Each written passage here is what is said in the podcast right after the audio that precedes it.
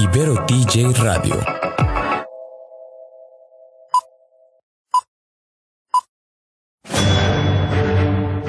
Una charla con amigos sobre los acontecimientos cinematográficos lo puedes encontrar aquí en La Esquina del Cine.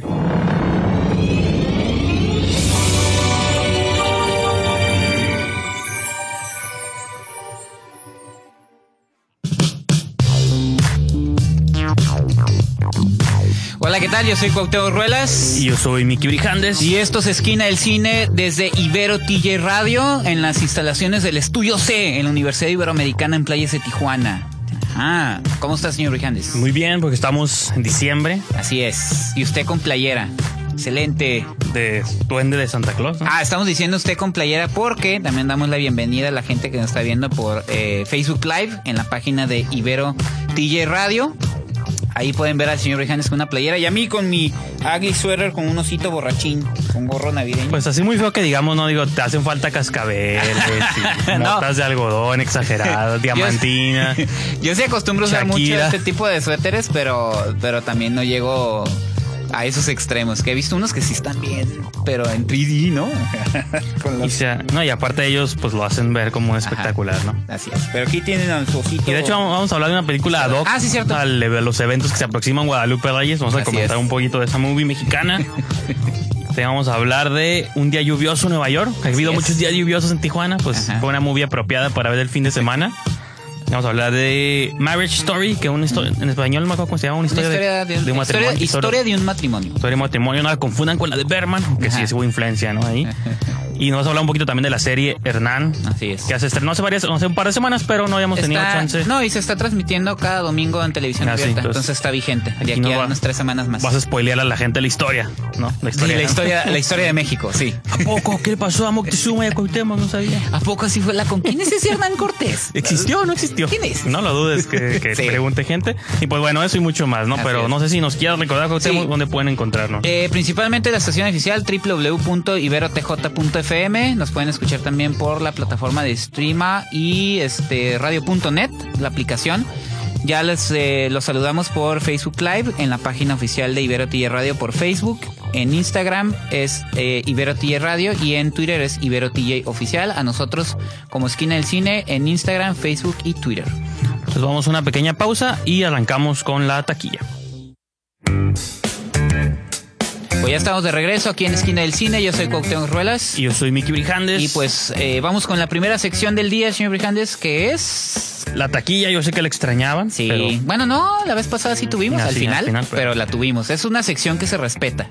Y los invito a que revisiten ahí las entrevistas que tuvimos con Paulina. Valencia y Nicolás Ruiz. De hecho, hubo una retransmisión en el Facebook, Facebook Live de la página de Ibero Ah, eh, la semana pasada, entonces para los que no lo pudieron ver, pero también está en Facebook. Sí, Está y yo la subí a mi canal de YouTube completa, ¿no? Porque fueron como Sí, 30 y y, yo la minutos. subí a la- al Twitter oficial de Esquina del Cine, Y la hay, pueden ver. hay una entre, hay una completa donde están los veintitantos, 30 minutos completos, porque está en dos videos separados en Facebook, entonces ahí la pueden ver Así es. del modo que ustedes prefieran. Pero bueno, vamos a pasar a la sección favorita de los niños, la taquilla. Sí. Del pasado fin de semana, que fue la transición del 29 de noviembre al 1 de diciembre. Eh, sí, es cierto. Se está acercando el año, ahí viene Star Fin Wars. de año. Ah, Ah, sí, es cierto, viene para el 19, ¿no? Sí, estamos listos, ya compraron sus Baby Yodas. Que no han salido a la venta, hombre, no van a salir. sus- Dijo Hasbro que no. Qué bueno, qué bueno. Salió una, una como prueba del, del Funko Sí, que nadie le gustó. pues es que ta- ta- el reto está difícil porque el monito en la película, bueno, en la serie, sí le Ajá. gusta a la gente traducir. Bueno, pero los Funkos todos son iguales, nomás cambia. Pues sí, pero ahí ya sabes. A los fans no les gustó. Si te gusta uno, te gustan todos. Porque nada les gusta, todo les ofende, pero bueno. Me intriga saber cómo van a re- recibir la película. Yo estoy emocionado porque a mí sí me han gustado las dos anteriores, pero Pues, desde mi punto de yo vista, sé que ya hay. de aquí a todo lo que ha sucedido, no puede ser peor después de que ya Ryan Johnson casi lo quisieron degollar por los últimos Jedi. Yo creo que J. Abrams tiene la ventaja de que nadie espera nada. No. Entonces, tiene esa ventaja, ¿no? Y digo, y hablando de Brian Johnson, estuvo raro porque Mm. su película estuvo en el top 10, pero no, no llegó a Tijuana. Tengo esperanza. ¿Va a que llegar llegue. este viernes? Tengo esperanza que llegue Sí, este viernes. no, sí. Aunque sea al cine Tonalá o algo así. Bueno, no, al Tonala no, Porque, pero sí va a llegar hasta la comercial. Pues me preocupa, quiero verla. Y Ryan Johnson, pues a él le fue bien, ¿no? Porque pudo Sí. financiar su película y le da igual al últimamente, ¿no? Sí. Pero bueno, vale, irnos al top 10 rápidamente. Número 10, Zombieland, mantiene ahí. Tampoco ha habido Está muchos. muy rara la taquilla en México. Como no ha habido estrenos fuertes, No. fluctúa mucho. Sí, Regresan y- unas, otras se van, así. Lo seguro siempre es que Disney esté en primero, pero del 8 al, del 9 al, al, ¿cómo se llama? Al 10, o sea, del, del 2 al 10, ahí se redistribuyen, Sí. ¿no? Y Zombieland, pues le ha tenido suerte que ahí se ha mantenido. Número 9, Jugando con Fuego, una que no nos mereció ni a ti ni a mí, Ni a nadie, creo. ni a nadie. Pues, pues, ah, a- bueno, no. A México sí, De- porque... qui- Quise decir a nadie de los colaboradores de Esquina del Cine, ¿Por porque para estar ahí en el top 10, pues le mereció a mucha nos- gente. Pues es la película familiar. ¿no? Nosotros somos intelectuales y no vemos ese cine. Ay, es que a veces, a veces. Y hablando de Brian Johnson, octavo lugar, entre navajas y secretos, que Sí, yo también estoy confundido con eso que pasó, porque está programada para este Por viernes. pero no sé por qué en la Ciudad de México todo el mundo la vio. No, o sea, no me molesta que, digo, está chafa, pero la, que la hayan visto primero allá, siempre y cuando sí llegue acá. A mí me Sí. preocupa que si se haya estrenado a nivel nacional, pero ya no en la nos llegó. plataforma de Cinepolis está programada para el viernes. No, sí, 6. yo sé, en Ajá. también, pero Sí. pues te digo, me preocupa porque si la quiero ver, Sí. digo, también está en Estados Unidos, pero pues aquí más barato, ¿no? Y Sí. menos viaje, ¿no? Sí, sí, sí, claro.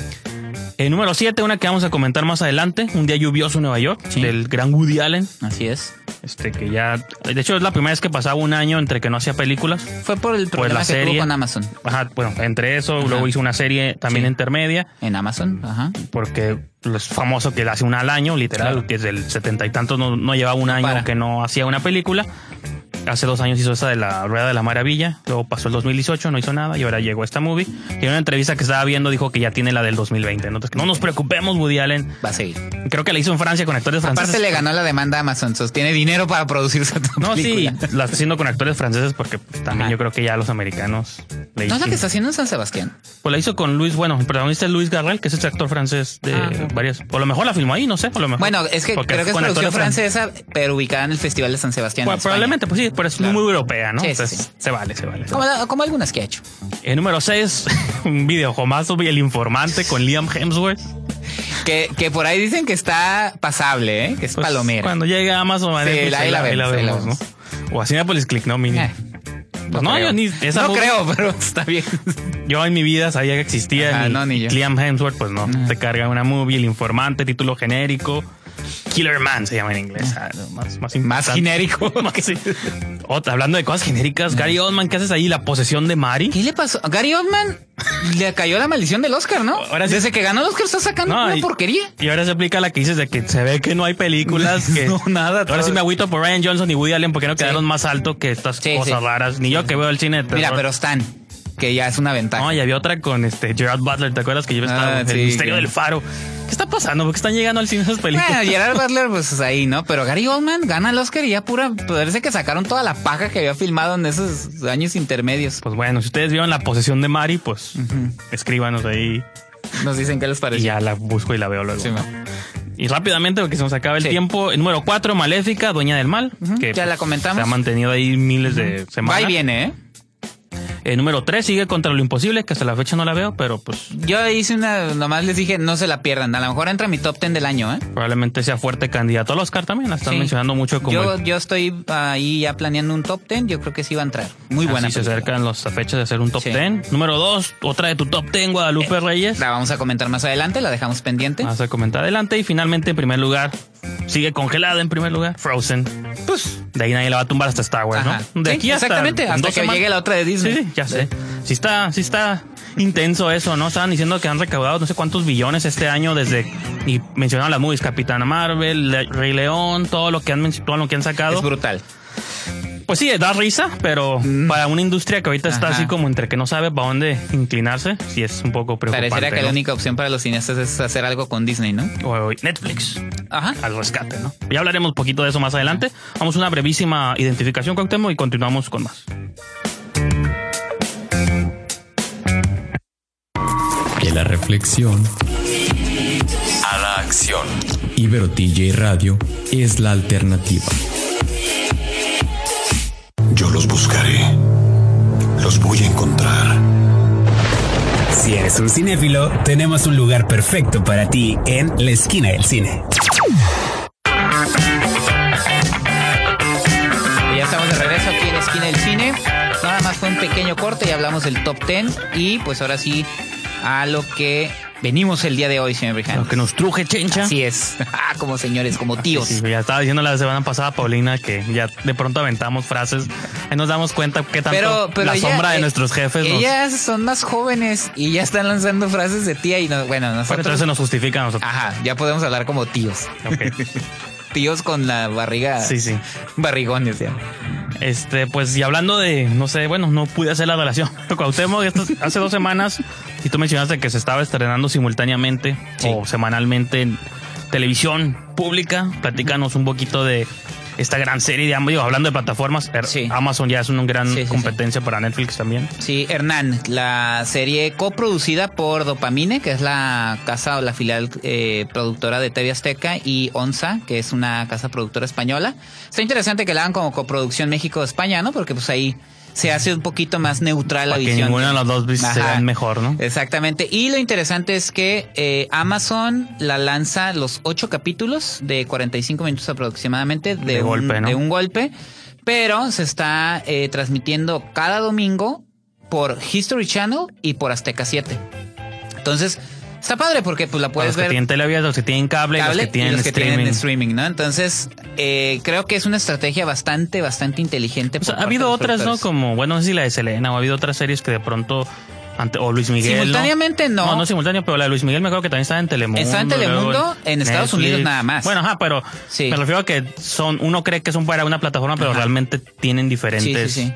Este vías, ¿no? Por las Sí, cuales pero la creo que simultáneamente es una buena estrategia por parte de, de TV Azteca, eh, bueno, de Dopamine y de Onza, ¿no? Entonces, aquí lo interesante es esta historia de Hernán Cortés eh, sobre cómo, pues este personaje es un personaje bastante controversial, ¿no? Polémico, ambiguo, ahora sí que, pues eh, depende de- de- del punto de vista donde lo quieras Pues ver. yo no lo veo pues- como ambiguo a nivel personal, no he visto la serie, pero Ajá. históricamente yo no lo considero ambiguo, lo considero pues, Sí, pero en como esa época sí. de tiempos. Ajá, por eso, o sea, ibas eh, eh, a la búsqueda de un nuevo territorio, pues tampoco ibas a llegar a, oiga señor, déjeme pasar aquí No, con pero, mi gente. pues, que, que sí tiene un poco de eso, porque la, la historia trata de, de... Lo que a mí me gusta de la, de la serie es que eh, rompe un poquito con las narrativas tradicionales. No estamos viendo a Hernán Cortés de niño y cómo va creciendo. Sí hay flashbacks, pero la serie entra de golpe. Cuando ya- Hernán Cortés ya están en tierra mexicana. Sí, ya ¿no? están en, ya están en Veracruz. Eh, a partir de ahí muestran su camino hacia Tabasco, cómo hace esta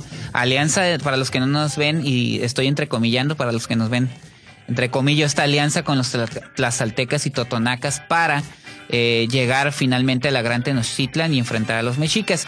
Y te pone esta, esta, esta parte interesante de que cada capítulo es lleva el título de los personajes principales y de algún modo, aunque Hernán Cortés es el centro de la historia, pues es la perspectiva de, De cada uno de ellos. ¿no? El primero es el de Mariana, ¿no? Marina, Marina. que es eh, erróneamente conocida como la Malinche, porque a quien le decían Malinche era Hernán Cortés, pero que, o sea, la conocemos como la Malinche, ¿no? Que es el personaje de Marina.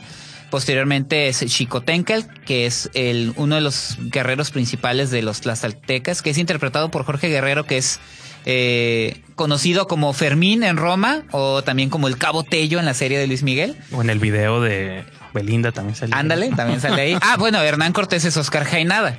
Cantinflas. Cantinflas o como Luisito Rey en la serie, Ah, sí. serie de Luis Miguel. Un gran actor, ¿eh? Creo que eh, con Hernán demuestra todos los registros a los que puede llegar él como. No, pues como hasta en la película fea esa de Rambo, digo, lo Sí. que le pidieron hacer, Lo hizo. lo hizo bien, como Claro. que este narcotraficante exagerado. Pero Sí. bueno. Como lo tomen. Obviamente los historiadores o los que conozcan perfectamente la historia de pe a pan de Hernán Cortés, pues van a decir esto está bien, esto no está bien. Pero como una producción que yo lo que quería era que me, que me, que me invitara a pensar, a, a mí- me, ha, me ha hecho que busque otra vez mis libros de historia, buscar los personajes, ver parte, o sea, que te invite a hacer eso, creo que es un, log- un gran logro de la serie. Se le ha criticado mucho los efectos visuales, para mí bien, lo hace una casa que se llama El Ranchito. Para lo, dentro de lo que cabe, Que el nombre, Ranchito. está bien, digo, no es una producción Hollywood, pero creo que, que también saben manejar muy bien, este, no mostrar demasiado Sí, sí. pero sí dejarnos en claro que a lo que estaban enfrentando esos conquistadores eran civilizaciones establecidas y a donde estaban llegando eran ciudades Siempre se establecidas. que eran primitivos, Ajá, que no. no. conocían ni el lenguaje. No, no, no, así. eran civilizaciones tal cual y eran Tenochtitlan era una era una metrópoli. Sí, sí. Entonces, creo que esa parte me gusta mucho. Sí tratan de ser neutrales. Sí identificamos bien a los conquistadores como estos, pues, son foráneos que llegan a poner- querer poner su ley. Pero también a, la- a las, a, a los nativos también ponen su, su esa parte, pues, eh, sus creencias. eh, por ahí estaba comentando fuera del aire que hay una escena donde están comiendo pozole. Y pues el pozole originalmente estaba hecho de carne humana. Y posteriormente lo hicieron con carne de No, puerco. creo- creo Pero que- esos detalles sí. son, son interesantes dentro de la historia, ¿no? Y también lo mencionaba yo un poquito fuera del aire. Siento que la serie que abrió muchas puertas en ese sentido es Game of Thrones, de que la gente ya se. Digo, aunque eso está basado en hechos reales, la otra no, pero. Claro. Como esta apertura de narrativas como controversiales, explícitas, con contenidos gráficos, no importa que toquen temas este, de la historia o no. Siento que como fue una serie que impactó. Pues todos los rubros, adolescentes la veían, adultos, señores. Pues creo que estaba como en esa vena, digo, con eventos reales. Yo nada más vi el piloto, no he visto los demás y no sé Oh. si los vea o no, pero Y lo interesante es que también los actores que interpretan a por Samotezuma, Xicoténcatl, todos hablan en náhuatl. O sea, los únicos que hablan español son los españoles y, y Marina, con su acento, porque está que aprendiendo. la actriz Bautista, no sé cómo se llama. Isabel. ¿Es nueva? Isabel. nueva, Sí, es nueva. Yo no es- había visto otros es- Yo tampoco, proyectos. pero está curada. Pero por decir, eh, Moctezuma es Dagoberto Gama, eh, Xicoténcatl es Jorge Guerrero, está Gabriela Cartol, que es la protagonista de La Camarista, sale como una de las hijas de Moctezuma.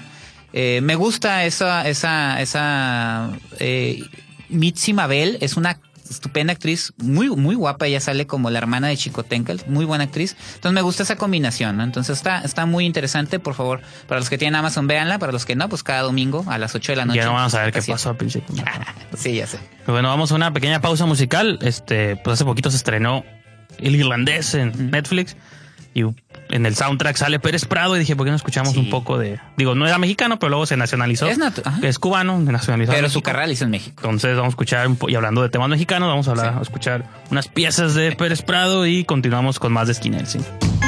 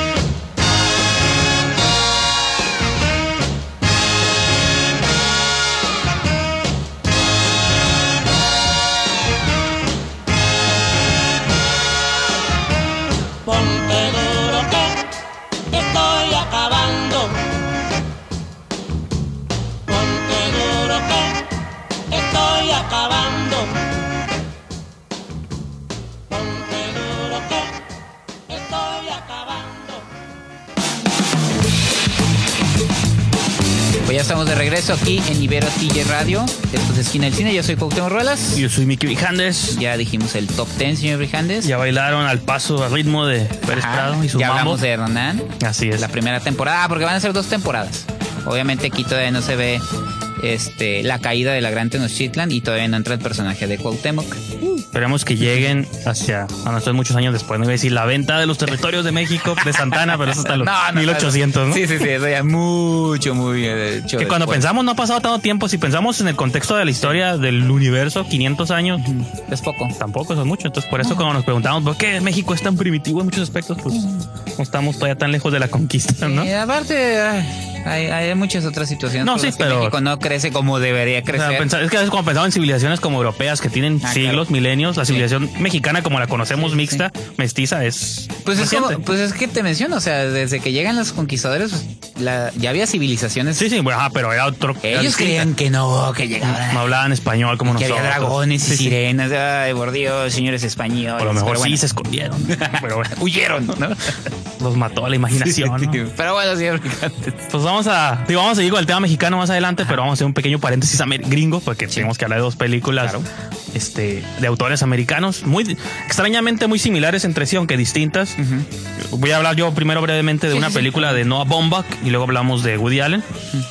Porque se va a estrenar en Netflix y a lo mejor mucha gente no la ha visto todavía, pero tuve chance de verla en un pequeña, una pequeña ventana que ya es que Netflix está haciendo esto de te saca como una o dos semanas antes sus películas en cines Como vimos la del irlandés. como el irlandés y pues entonces estrenaron esta de historia de un matrimonio protagonizada por Adam Driver y Scarlett Johansson hay otros autores secundarios pero ellos pues cargan casi toda la Laura película. Dern, ¿no? Está- Laura Dern sale está como repitiendo su papel de Big Little Lies porque sale de abogada como malvada así. Bueno no malvada pero como ruda no y pues la básicamente la historia va de digo es Noah Bomba que es un director que a lo mejor lo ubica a lo mejor no tanto ha trabajado mucho con Greta Gerwig.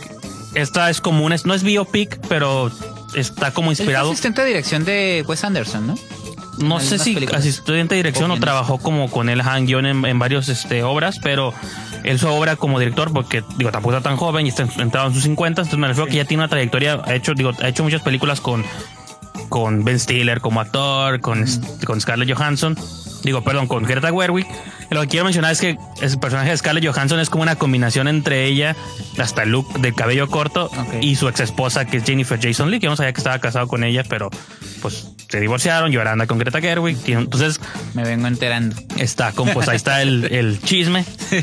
Este entonces este como que es porque en la película Scarlett Johansson es una actriz, pero te va poniendo como que en conversaciones le dice a su esposo que tiene aspiraciones de dirigir, pero que pues no se atreve porque su esposo es director, que es Adam Driver. Son de, Director de son de teatro, teatro, son de teatro, pero ella alguna vez fue, es tipo como la de Era vez una vez en Hollywood, de que ella fue actriz de cine, hizo unas películas, pero cuando desde que se casó empezó a actuar en las obras de su esposo, se fue a Nueva York, pero ella como que quiere regresar otra vez al cine, haciendo un piloto de ciencia ficción así medio chafón, pero pues lo que ella ¿Al quiere- cine o a las series? es una serie de televisión, Ah, pero quiere regresar otra vez a la Sí. actuación en video, pues en, sea, Sí, sí, sí. en cine, pues en televisión, cuando se había acostumbrado a actuar en teatro, pero porque también ahí donde se empieza, la película se empieza a desarrollar a partir de eso, pues de cómo la relación pues ya no está bien, se, se quieren separar o se tienen que separar y se empiezan como a decir todas sus verdades, se empiezan a sacar todas sus cosas, ella empieza a airear sus frustraciones, se supone que se van a divorciar amistosamente de que, o sea, lo que te toca a ti, no hay bronca y todo, pero desde que a Scarlett se le ocurre involucrar a una abogada, que es el personaje de Laura Dern, Valió cacahuate. pues, pero al principio nos ponemos, pero ¿por qué? Si suponía que estaban bien, pero te das cuenta que realmente no estaban bien. Y si había muchas cosas que se tenían que decir, se tenían que reclamar, y pues se llama el título, pues una historia de un matrimonio. Es como hasta humorístico, pues porque ya no existe ese matrimonio, se están divorciando. Y no es spoiler decir, pues, de que todo apunta hacia un divorcio, pero. extra- es, es el plot. de- ese es el plot y es, está suave porque ah. la película no es una tragedia, no es un drama, sí es como hay mucho humor, tiene un poco más como incluso de... No, como de- que ti- tiende mucho eso. La película anterior, la de, de Meyer, Marriage sí. Stories, es tragicomedia, ¿no? Sí, entonces va como en ese tono, pues de que así como tiene momentos muy intensos, sobre todo en las actuaciones entre Scarlett y Adam Driver, pues casi todas las películas son diálogos entre ellos dos, desde que empiezan como en... Está curada porque desde que empieza la película te das cuenta que se, se la están llevando bien, pero sabes que hay cosas que no se están diciendo del todo. Y digo, ese Como tipo regularmente pasa en relaciones. Como ese tipo Ajá. de películas no terminan con una explosión y balazos, terminan con un, ahora sí, vamos a decirnos todo, hasta Sí. ofensas, ¿no? De pronto y que me guardé por años y mucho tiene que ver con esto de ella, de que ella tiene una carrera en Los Ángeles como ac- actriz de cine o de televisión, el de teatro, que son como más intensos Sí, siempre, en Nueva York, que aparte en los polos Oh, aparte. opuestos, él va ya está, su siguiente obra se va a llevar a Broadway, entonces cada uno tiene sus propias metas, pero ella las puso mucho de lado, sobre todo por él, que es Sí. como lo que Laura Dern pelea mucho, y es que tú como mujer malamente cediste demasiado, porque la cultura espera que la mujer Claro. la, que- la que ceda, pero te corresponden a ti más cosas, te corresponde eso, te corresponde- y la otra como que no quiere, pero dice, bueno, es que también yo perdí muchos años de mi vida, entonces ¿por qué no recuperarlos de algún modo? Entonces, Ah, qué feo. como lo complejo que es eso, pues de que sí, no es sí. tan fácil Sí, claro. y obviamente pues creo que Bombach habla de un lugar de verdad. Y la película aparte digo, es entretenida, como dices tú, creo que tragicomedia es un buen término porque no es para desgarrar. Boomer es un gran director. No es para desgarrarte, la comparan Sí. mucho con Kramer contra Kramer, ese tipo de sí, historias, o historia de un matrimonio de Bergman, pues de que exploran la decadencia de un matrimonio desde un lado, no necesariamente ni telenovelero Claro. ni nada de eso, pues sí tiene como unas... Y aparte los dos personajes que seguramente van a estar nominados al Oscar, que yo creo que Scarlett... Que es la intención por la que Netflix está soltando estas películas Sí. en salas de cine, no porque sea una postura para, Sí, sí, para aquellos que la amantes del cine, sino porque tiene su Sí. estrategia bien definida, ¿no? Sí, es una película que igual si la ven en su casa, yo mencionaba, mientras te metas a la trama Sí. no pasa nada si la ves en tu casa, porque es un drama como íntimo, no más no se distraigan y Toda esta semana va a estar en Cineteca Tijuana y en Cine Tonalá Tijuana. Y el viernes estrena ya en Netflix, este viernes, Sí, es claro. 5 o 6 de O diciembre. sea que tienen ahí opciones de ya la, ya la pueden ver. ver y repito, es una película, por sí que para un público adulto, maduro. No que yo lo sea, pero Sí. mm, de pronto ese tipo de historias tan padres. Y también digo, a veces bromeamos mucho de que luego los actores legitimados por Disney, Star Wars, pero a veces se nos olvida lo buenos que son estos actores, ¿no? No, es que sí. Sí, sí. Se nos olvida lo bueno que es Adam Sí, Driver. porque Adam Driver es Kylo Ren y Scarlett Johansson es Black Widow, ¿no? y luego la gente cree que no es lo único que hacen. Y Laura Dern también estuvo en Star Wars, no me sí, acordaba. cierto. No, sí. Y cuando ves a Scarlett Johansson actuar, dices, no, es que sí es actriz. O sea, es actriz de verdad, no, más porque la vemos tirando patadas.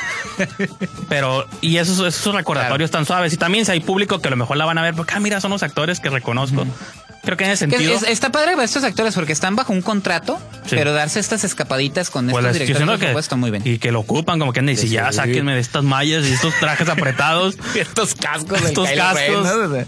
¿Qué, qué puedo hacer? Y estos proyectos se los pueden aventar en un mes, mes y medio Claro. de filmación, sin efectos ni nada, pero les exigen a ellos más como actores. Entonces, muy buena película. Vamos a un breve sello y continuamos con más. Ibero TJ Radio, Sonidos en común. para una nueva conversación.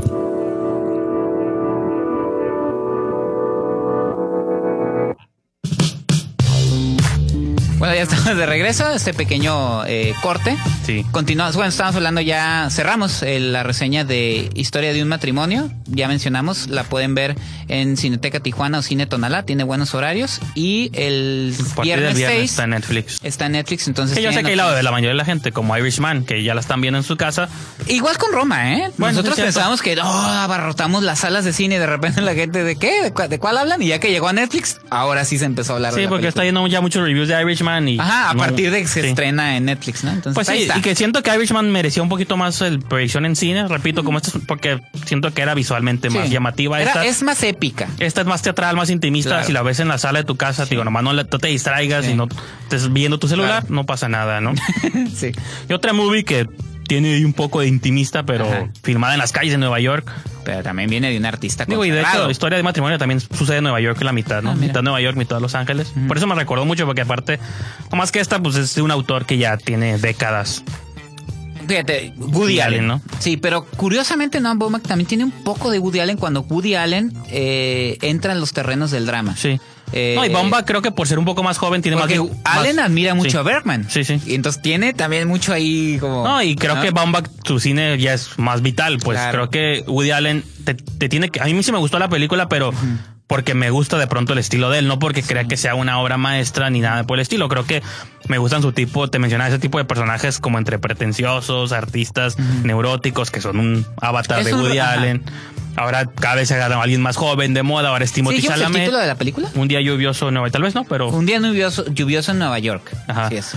Protagonizada por Timothy Chalamet, que se viste con él, con esos saquitos. El Su- Fanning. El Fanning, este. Que es una versión de él o de Diane Keaton. Podría ser, Pues sí, ¿no? de Diane Farrow Keaton, y cosas sí, así como tra- actuaba con. Pues sí, o sea, está suave porque él siempre actúa con los actores del momento, pues, ¿no? Emma Stone hace poquito, este, Jesse Eisenberg. Jesse Eisenberg, este, este, también tiene... Blanchett en su momento. Y ahorita, pues digo, Timothy Chalamet es el nuevo James Dean, es el, su protagonista, sale el Phoenix, una de las esas nuevas actrices que a pesar de que tiene como 20, 21 años, ha hecho como 100 películas. Pero al- este año sacó como y cuatro. todas ¿no? muy bu- sí, desde Maléfica, Teen Spirit, que a mí me gustó mucho. Y ya por ahí tiene. Que esta, el año pasado hizo esa de las chicas en las fiestas que está en Netflix, Ah, cierto. que con Nicole Kidman, que está muy buena también. Cierto, sí, es cierto. Y pues digo, y el elenco secundario también es muy bueno. Sale Selena Gómez, sale Eh, Liv Jude Schreiber, Law, es cierto. eh, Rebecca, Rebecca Hall, Hall en un brevísimo rol, pues, pero. sí, sí, y sí. que ya había actuado con él ella, ella antes, ¿no? Creo.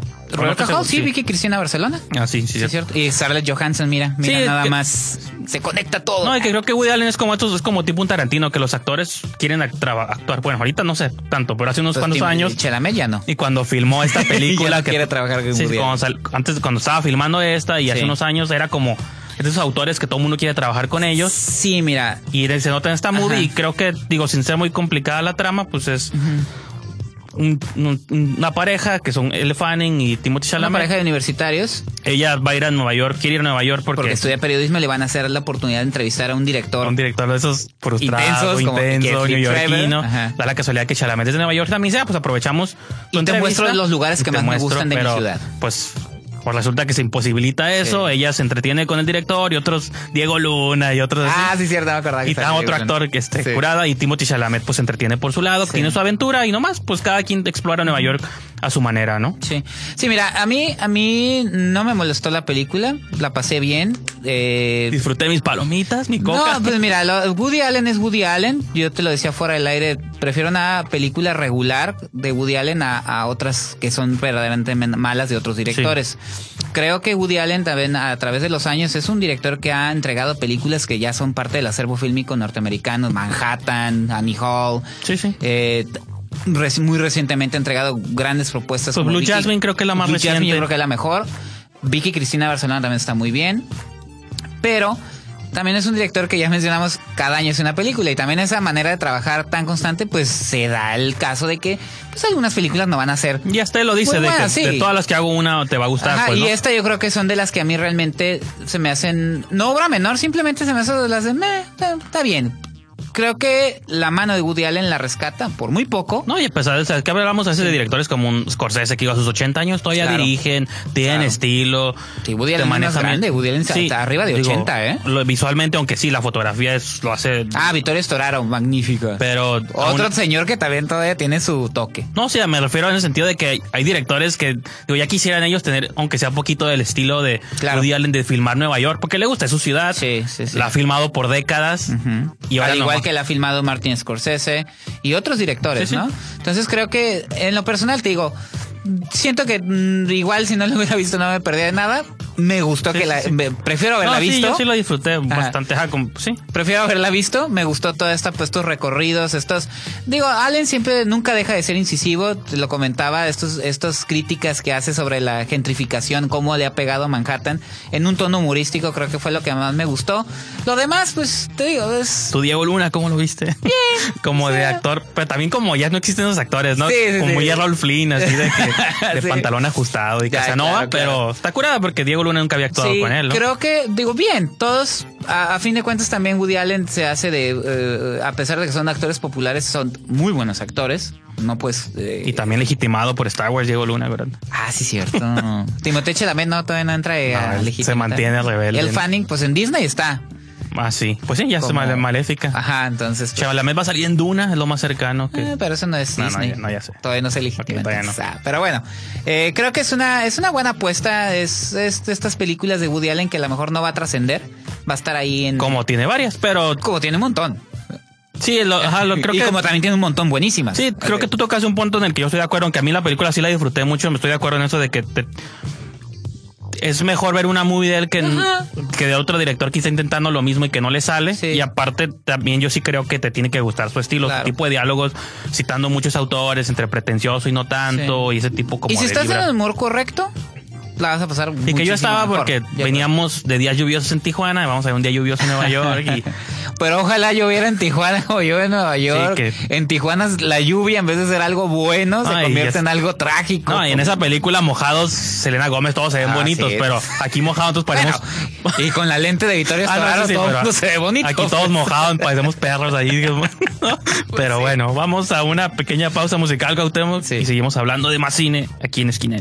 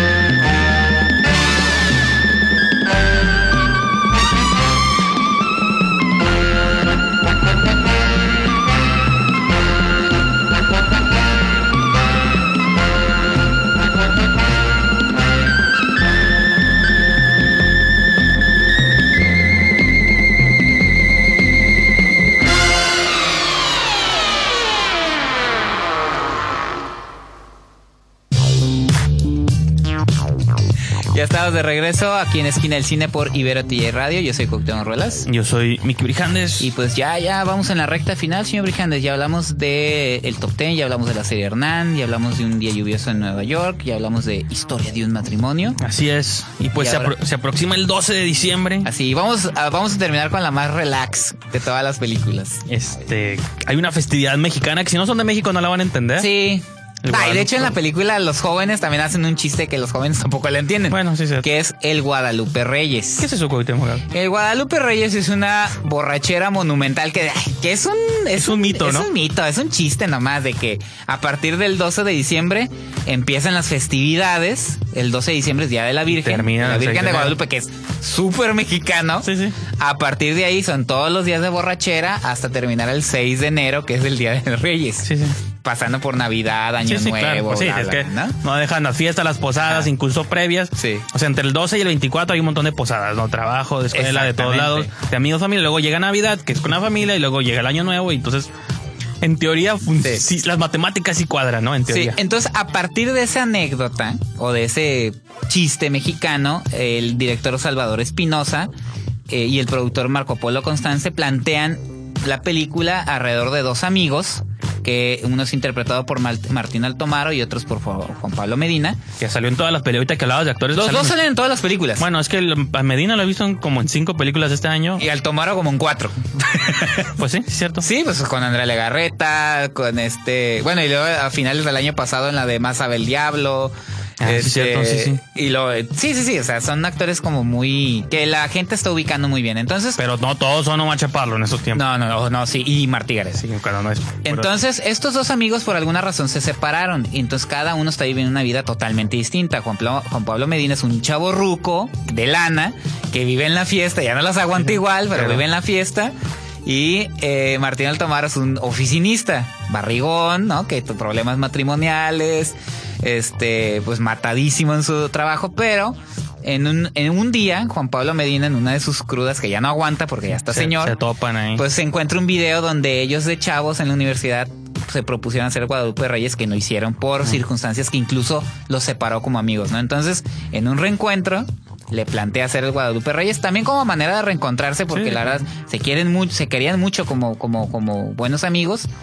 Y pues ya ahí meten un abogado y ciertas reglas. sí, o sea, a partir de ahí Sí, ya sí, no, pero está es bien. un poco ridículo, pero, Pero funciona, ¿no? Si lo hacen los gringos con. Seth Rogen y eso, ni modo que aquí no lo. Entonces a partir de ahí son todas las peripecias desde el Día de la Virgen.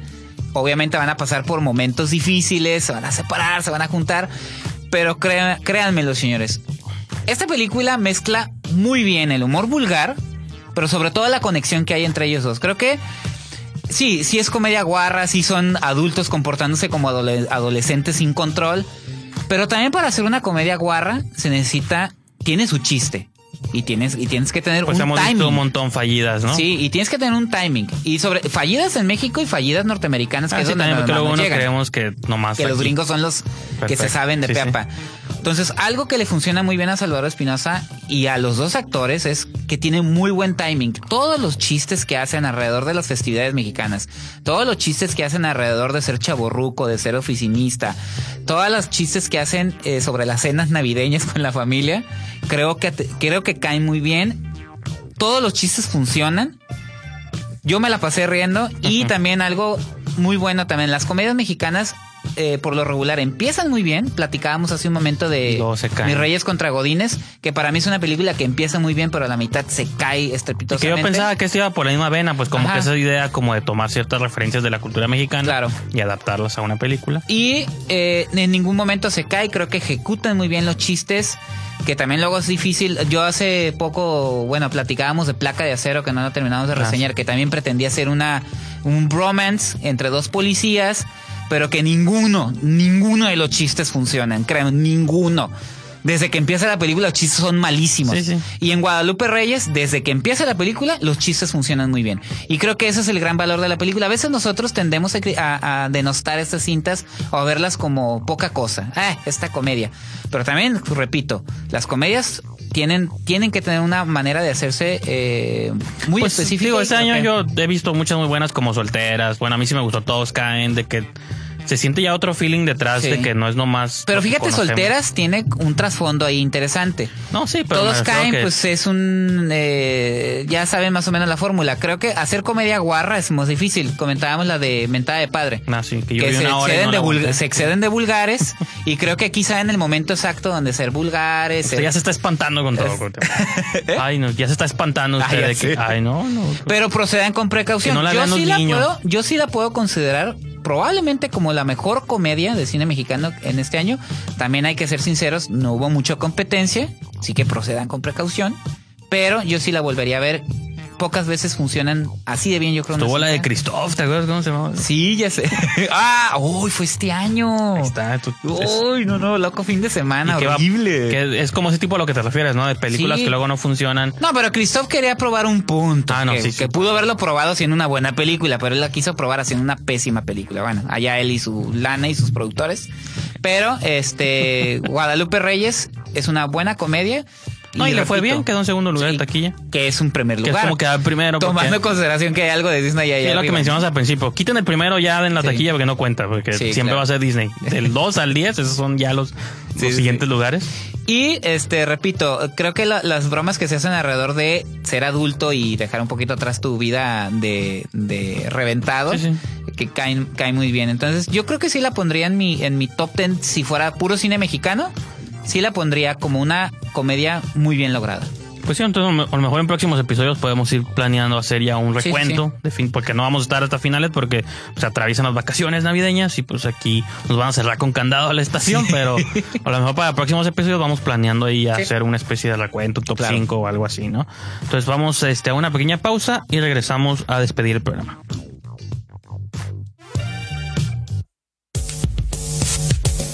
En esta frecuencia suenan todas las voces. Ibero DJ Radio es la alternativa.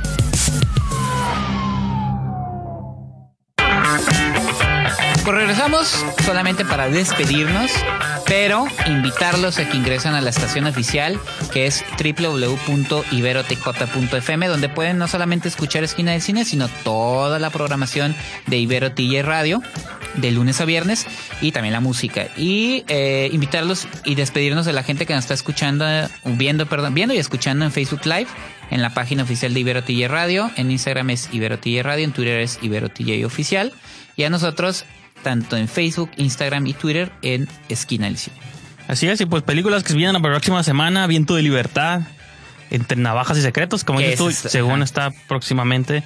Claro. El asesinato de Sharon Tate, más amarillismo. Uh, dicen que es malísima. Sí, ya esas- Lo que le sigue de mal. Están dando, dando vueltas por internet Sí, desde sí, cuando sí. con Hilary Duff como Sharon Tate. Sí, qué lástima, porque que a mí si Duff Tarantino me cae muy bien. No, pero sí, sí, Tarantino lo manejó con respeto y todo. Y aún así película. lo criticaron. Esta pura explotación. La cabaña siniestra es la que te mencionaba. Ok. Que son de las codirectoras que hicieron Good Night Mommy hace unos cuantos años, ¿te Y acuerdas? que también está en Tonalá, ¿no? Desde, Sí, va a estar en. Tonalá y va a estar, pues, en, parece en cartelera normal. Y Last Christmas de Paul Feig, ahí sus comedias románticas raras. Es con Emilia Clarke, Clarke. sí, y el Henry Goulding, este de Crazy Emma, Rich eh, la escribió Emma Thompson y Emma Thompson es garantía. La voy a ver. Y dirige Paul Feig, que pues Ajá. confío.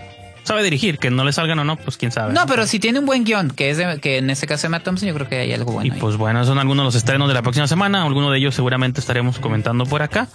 Y pues con eso los dejamos. Ya mencionaste las páginas, todo Sí. el rollo. Ok, ahí me pueden seguir en Twitter y en Instagram. todo, todo tu cochinero ese. No, no, el, el folleto ese que, que lee. Sí, pues nos estamos escuchando yo creo para la próxima semana. Ahí nos vemos. Mi folleto. Corte y queda. Nos escuchamos en la próxima emisión aquí en la esquina del cine, solo por Ibero TJ. Y apréndete esto, Chenchito. Mientras cómanos, ámenos y bébanos, aunque no trabajenos. Ibero DJ Radio.